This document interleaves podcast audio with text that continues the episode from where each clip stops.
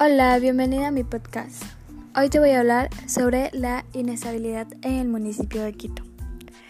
Tras los diversos mensajes que habían mantenido diversos funcionarios municipales con el hijo de Jorge Yunda, se juntó la salida y la rotación de altos mandos de la administración capitalina a la inestabilidad institucional de la alcaldía. Asesores, directores, secretarios, y gerentes han puesto la renuncia, han sido despedidos o movidos a otros cargos. El alcalde además aceptó la renuncia de Diego Jara a la Secretaría de Cultura, cuando su nombre es uno de los que aparece en el intercambio de mensajes que investiga la Fiscalía desde abril.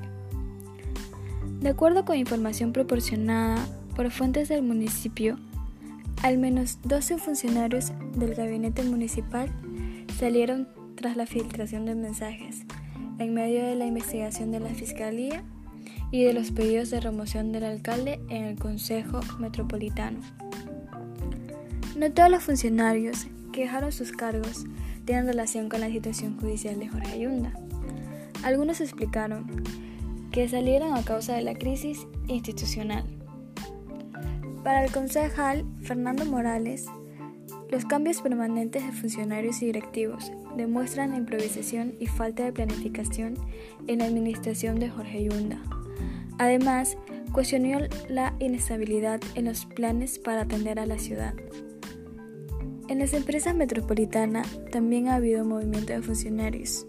Por ejemplo, en enero pasado, Andrea Flores pasó a la gerencia de la empresa de transporte de pasajeros la del Metro de Quito. En su lugar quedó Mauricio Tayupanta, pero solamente hasta el 5 de abril, fecha en la que el directorio nombró como titular a Carlos Poveda.